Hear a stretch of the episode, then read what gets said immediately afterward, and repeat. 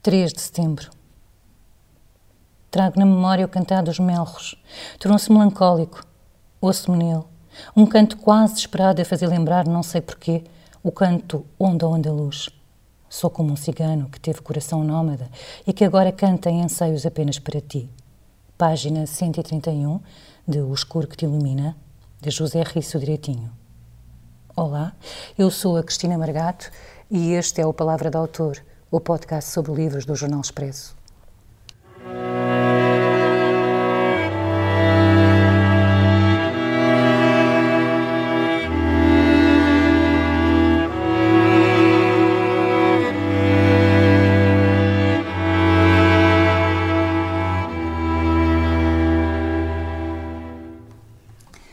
José Risso Direitinho. Bem-vindo ao Palavra do Autor. A Casa do Fim marca a estreia em 1992. Seguiram-se dois romances, Breviário das Más Inclinações e O Relógio do Cárcere. Os prémios, a inscrição do nome no meio literário português. Vieram os contos e 13 anos da ausência. Antes de tentar aferir as razões deste jejum literário, eu preferi entrar de imediato neste último romance, O Escuro que Te Ilumina, a história de um homem acossado pelo desejo e também de uma cidade. Eu acho que é por isso que vou começar por aqui, por um desses lugares da cidade. 1 de março. Cheguei ao parque junto ao Rio Trancão, pouco depois das 10 da noite. Do lado direito, vi as luzes que se moviam na ponte Vasco da Gama. Por ali estava escuro, apenas uns candeeiros acesos junto à estrada e outros a ladearem um caminho de terra já perto da água. Ao fundo, depois das poucas árvores, dois carros estacionados com a frente virada para o rio. Luzes apagadas. Bastante mais para a esquerda, junto a uma vedação, um outro. Homens sozinhos dentro dos carros parados. Pareciam todos esperar alguma coisa. Também eu esperava, sem saber bem o quê. Dei por ali uma volta de reconhecimento. Devagar, com o carro a seguir por um caminho esburacado pelo último inverno. Ninguém mais passa por ali. É claro que aqueles caminhos não levam a lado nenhum, apenas a umas quecas rápidas e cheias de vontade. São insondáveis os caminhos do desejo. Eu gostava de começar por perguntar porquê o desejo ou porquê o caminho do desejo. O desejo é o que é o que nos move sempre. E, e, e, e para este livro a questão a questão do desejo surgiu logo de logo de início, não é uma coisa, não foi uma coisa consciente. A própria história exigiu que eu um, entrasse por aí. O que é que levava uh, este homem, um, que, que, tinha uma vida que tem uh, uma vida profissional estável, que uh, que é professor universitário de literatura e que depois à noite de vez em quando um, percorre uh, estes insondáveis caminhos do desejo uh, nestas atividades. E esta que, que acabaste de, de, ler é o começo depois de uma descrição de uma coisa que se chama dogging e que, que acontece em vários sítios, mas em Lisboa, nos arredores de Lisboa também. Uh, e, e, e interessou-me um, um, pouco uh, tentar perceber quem é esta gente que, que, que anda por ali. Na, na, contracapa diz que é um romance erótico e pornográfico, brutal, perigoso, inclassificável. Foi escrito de facto para ser pornográfico? Uh, não. Foi escrito de início. A ideia era fazer de facto uma coisa sobre desejo, sobre sexo. Um, a, a, questão da, da pornografia e, e, eu não sei se é pornográfico ou não. Alguém, alguém disse uma vez que a pornografia é o, o erotismo dos outros. Um, nesse sentido, uh, este romance é pornográfico porque trata do erotismo dos outros, do erotismo que o homem um, vê, que, que descreve uh, nos sítios por, por onde passa, nos sítios que frequenta. Uh, a questão, a questão de, dele se ter tornado assim foi porque às tantas eu dei por mim a achar que não devia ter, hum, não devia censurar nada.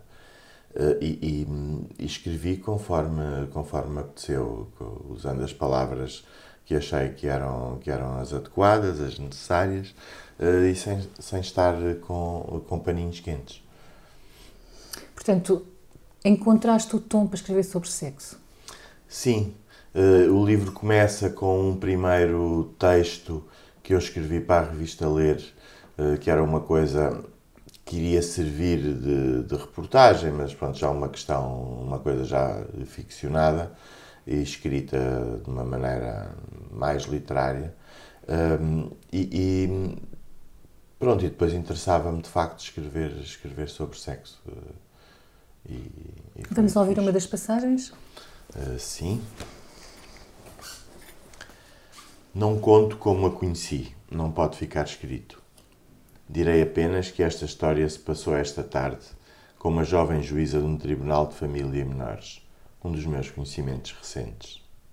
Gosto de juízas, aquela seriedade contínua e estudada, os gestos sempre irrepreensíveis e formais, tudo envolto por uma toga e, não raras vezes, coroado por uns óculos, acessório para mim pornográfico.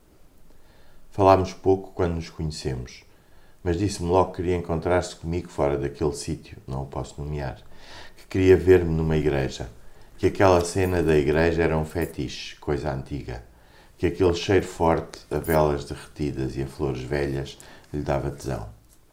Quando me disse isto, imaginei-a no final da adolescência, ao sábado de manhã, a caminhar sozinha através do branco do nevoeiro para a igreja de uma aldeia perdida no norte, talvez para os lados da Meda a atravessar devagar o frio de pedra do adro e a entrar encolhida na igreja. A mão na pia de granito da água benta, a fazer o sinal da cruz, observando as fiadas de bancos de madeira, a caminhar depois para o escuro do confessionário, a afastar a cortina pesada de veludo vermelho e a ajoelhar-se diante do Padre Novo, que estava sentado com as pernas abertas, reclinado, com um sorriso sardónico. O olhar dela quase paralisado entre o peito e a barriga do homem, a mão dele, tão diferente das mãos duras e sujas dos cavadores que ela conhecia e que a tocavam nas romarias e na procissão da Santa, a pousar-lhe no ombro e a mexer-lhe no cabelo e a pedir-lhe que rezasse devagar o ato de contrição, e ela, meu Deus, os olhos a descerem-lhe sem querer para a braguilha do Padre Novo, porque sois tão bom, a cara a enrupescer, um calor a subir-lhe o pescoço, tenho muita pena de vos ter ofendido, a contrair-se e a umedecer onde as pernas se juntam. Ajudai-me a não tornar a pecar. A mão macia e fria e muito branca do homem no ombro dela, a braguilha que parecia mexer-se sozinha. E de repente, aquele cheiro forte a velas derretidas e a flores velhas, de certeza que eram as das jarras das duas pianhas laterais, as dos santos despidos, o São João Batista com o cordeirinho aos ombros e o São Sebastião, todo trespassadinho por setas, entrar-lhe pelo confessionário adentro, como se de alguma forma estranha aquele cheiro tivesse sido soprado pelo sorrisinho do padre, ao mesmo tempo que ele lhe pedia para confessar os pecados e lhe mexia devagar no ombro. Na cabeça dela, um turbilhão de gente nua a banhar-se no ribeiro, os olhos a descerem e a subirem entre a barriga do padre e a braguilha que se empinava a garganta seca e as palavras que não queriam sair. Não tenho pecados, Senhor Padre. Aí regressas ao campo. Sim. Uh, nesta, nesta passagem uh, não me contive uh, e, e, confesso que foi com, com algum prazer que a, que a escrevi, exatamente por, ah, por ser o regresso a um cenário que a um cenário literário que, que, me, é, que me é caro e que, e que usei em alguns livros anteriores. Mas desta vez o escuro que te ilumina, ou seja, este último romance, uh, passa-se quase todo numa cidade, ou seja, na cidade de Lisboa. Este é um dos poucos momentos em que em que está que, está, que tem este cenário mais bucólico, não é? Sim, é, é provável. Acho que é o único mesmo. Um, tudo o resto é muito, muito urbano. Um, esse foi também um dos desafios, de, porque para mim é muito fácil escrever, escrever histórias uh, com um cenário rural que se passem no campo. Um, escrever, uh, e, e, durante, durante vários anos não consegui escrever histórias urbanas, cada vez que começava as histórias apareciam ao fim de duas páginas, sempre com uns passarinhos e mais um, uma paisagem qualquer muito, muito rural. Um, isso mudou um bocadinho quando escrevi Histórias com Cidades. Talvez porque o tivesse escrito em Berlim, não sei, logo assim que, que cheguei. E agora, um, e agora este. Uh, e de facto um, não, não, não me faz falta esse cenário rural. Eu vou ler uma passagem, começa assim. 28 de janeiro. Há uns anos li numa entrevista a Karloff Knausgaard uma afirmação que me intrigou. A ideia de escrever para destruir. Agora que torno a pensar nisso e no contexto da escrita dele, o de autoficção, Entendo que o ato da escrita traz sempre uma descoberta pessoal daquilo que está por detrás. A escrita, como destruição, é isso: partir camada após camada para chegar à fragilidade daquilo que somos e assim nos aproximarmos mais de uma qualquer possibilidade de redenção. Porque quem escreve procura sempre salvar-se. É a única razão. Salvar-se de uma proteção que teve de erguer, mas que ao mesmo tempo sabe que o aniquila. É o que faço com este diário. Esta é uma escrita de autoficção. Eu acho que toda a escrita de ficção é uma escrita de autoficção. O, o, o, o autor está sempre, está sempre lá.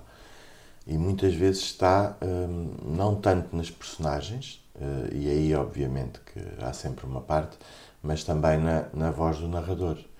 Neste caso, hum, este, este diário, obviamente, é, é, é narrado na primeira pessoa um, e tem, tem, tem muito mim. Um, mas uh, não o assumo, obviamente, como, como autoficção, que não é, uh, no sentido de ser o meu diário, mas uh, tem muito de, de mim.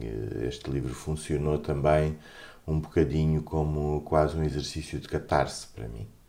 Um, e foi uma das coisas que, que, que me deu força uh, ao escrevê-lo foi perceber que, que, poderia ter um lado, um lado benéfico, uh, um lado benigno.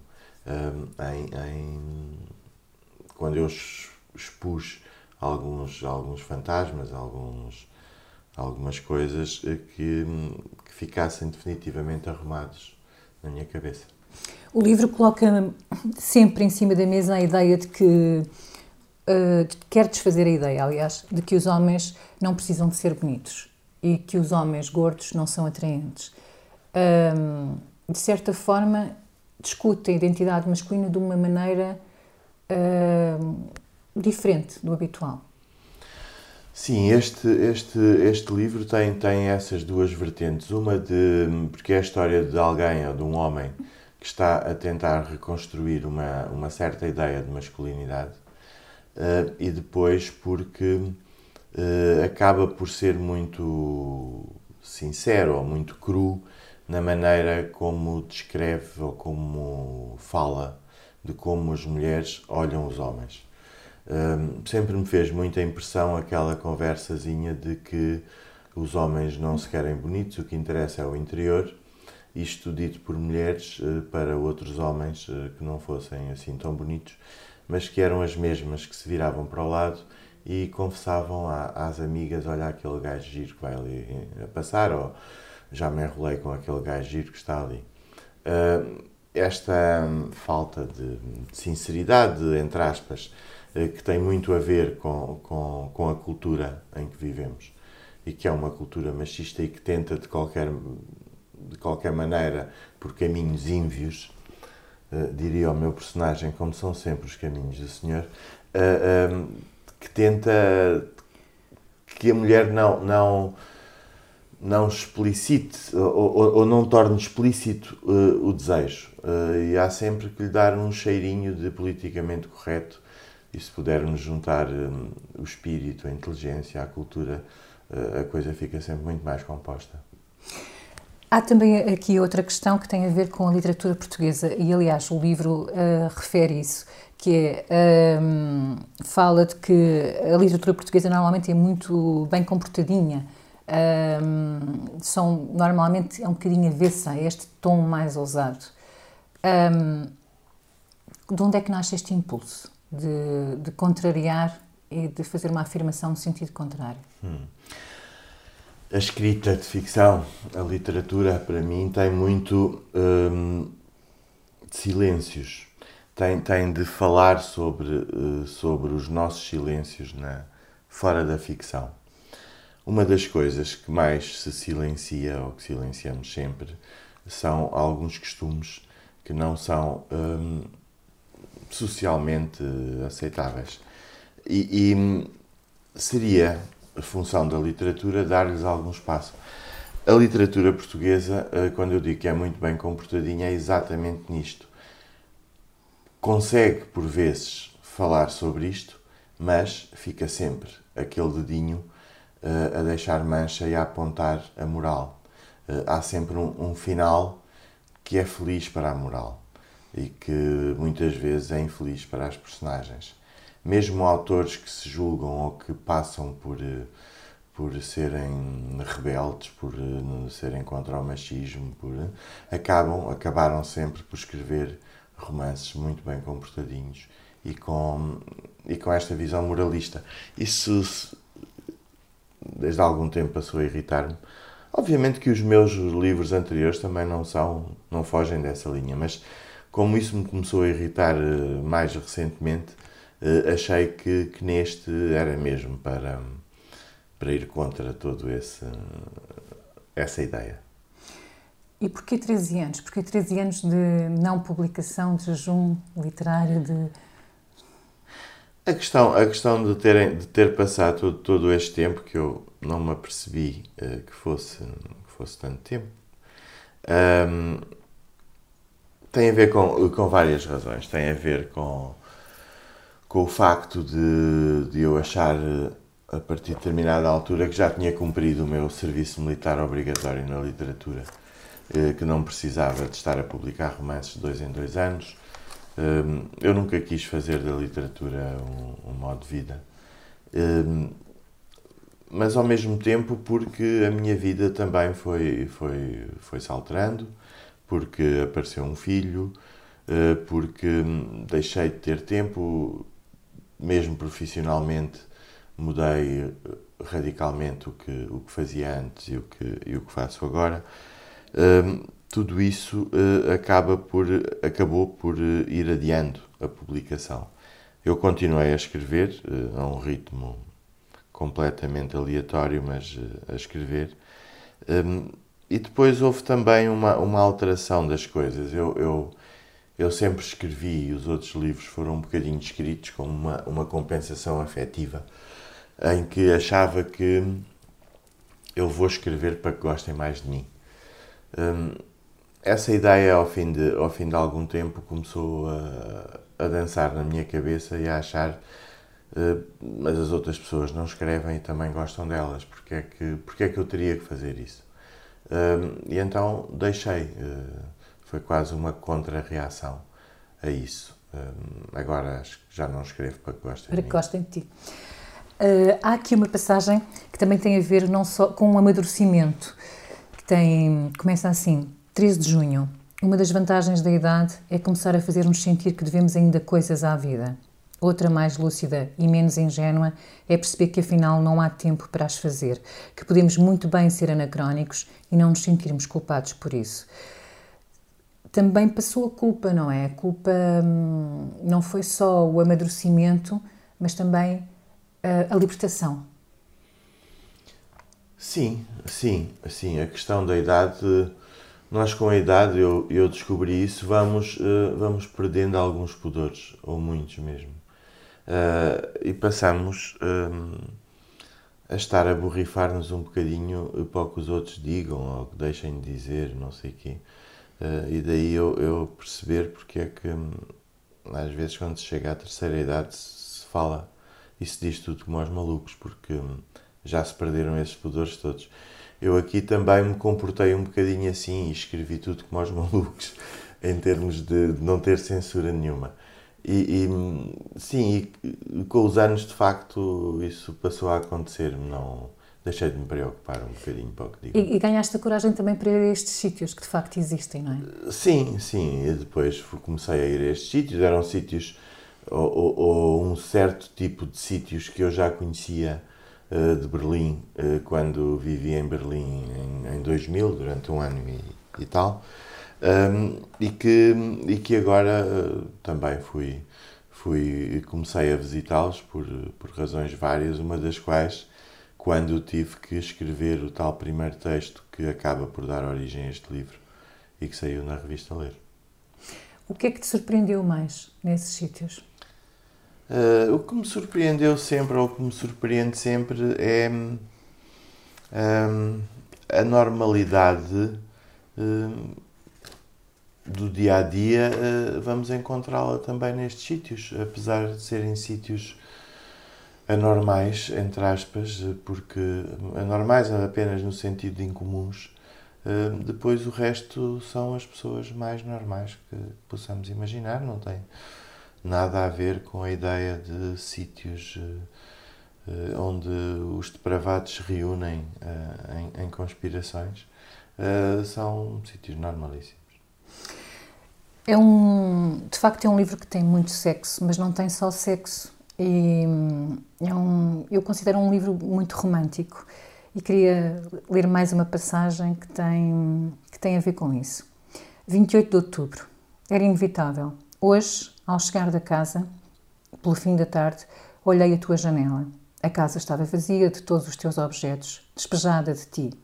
A vida é um processo em perda contínua. Ganham-se pessoas para que as possamos perder e assim ficarem nas nossas vidas com pequenos bolsos de vitórias que nunca chegaram a ser. Escrevo como se ainda me leses. Não te procuro. Esperarei sempre. A minha vida foi feita de esperas. Tive de aprender a espera e a esperança. Sabes que te esperarei sempre, aconteça o que me acontecer. Esperar porque nada há mais a fazer, mesmo sabendo que nada mais há para esperar. É também a escrita de um homem muito solitário e de uma. Hum, desiludido, talvez. Para além de todo, de todo o sexo, como disseste, este livro é, é também um retrato de uma, de uma solidão desesperada, uh, quase. Um, e, e, pronto, eu, eu, não vejo, não vejo que a vida deste homem seja, seja de, de, desilusão. Eu acho que é alguém que aceitou a vida como ela é na cabeça dele, como ele acha que, que a tem que aceitar para ser feliz. e a história amorosa narrada neste livro que aos olhos uh, de uma história comum será uma história talvez infeliz, uh, nos olhos deste homem era uh, é uma história de um amor feliz, porque porque ele existiu esse amor e porque acaba por ter um fim, o fim que ele sempre soube que, que iria ter, porque era um amor que ele via como imerecido. Imerecido? Imerecido, sim uhum. porque eh, ela estava num outro, num outro patamar em termos e, e ele sempre, sempre olhou para ela um, um bocadinho assim, olhava de baixo. o facto de se terem conhecido, ele às tantas refere, foi quase como um milagre e os milagres não, não duram para sempre. Há também aqui uma construção do feminino, não é só do masculino. Sim. E nesse aspecto o feminino é mais clássico, é mais uh, como sim. uma mulher distante que está no altar. Sim, o, o, o feminino e, e, especialmente esta mulher, um, eu deixei-a muito diáfana porque não, não a quis aprofundar. Um, porque para ele, ele repete várias vezes que não lhe interessava quem, quem ela fosse para além uh, da esfera entre os dois, uh, o que ela fazia, que vida tinha. Ele acaba apenas por conhecer o nome dela. Um, depois há também uma, uma construção, ou eu diria quase uma desconstrução do feminino na parte que referi há pouco, na questão de, das mulheres uh, Sim, é acabarem por, por dizer coisas que não são exatamente aquilo que pensam e, e, e aí estarem moldadas pela, pela sociedade ou censuradas pela sociedade. Elas dizem para corresponder ao modelo elas dizem para corresponder ao modelo porque dizem porque é o que se espera delas. Uh, mas entre elas uh, acabam por, por ser mais sinceras.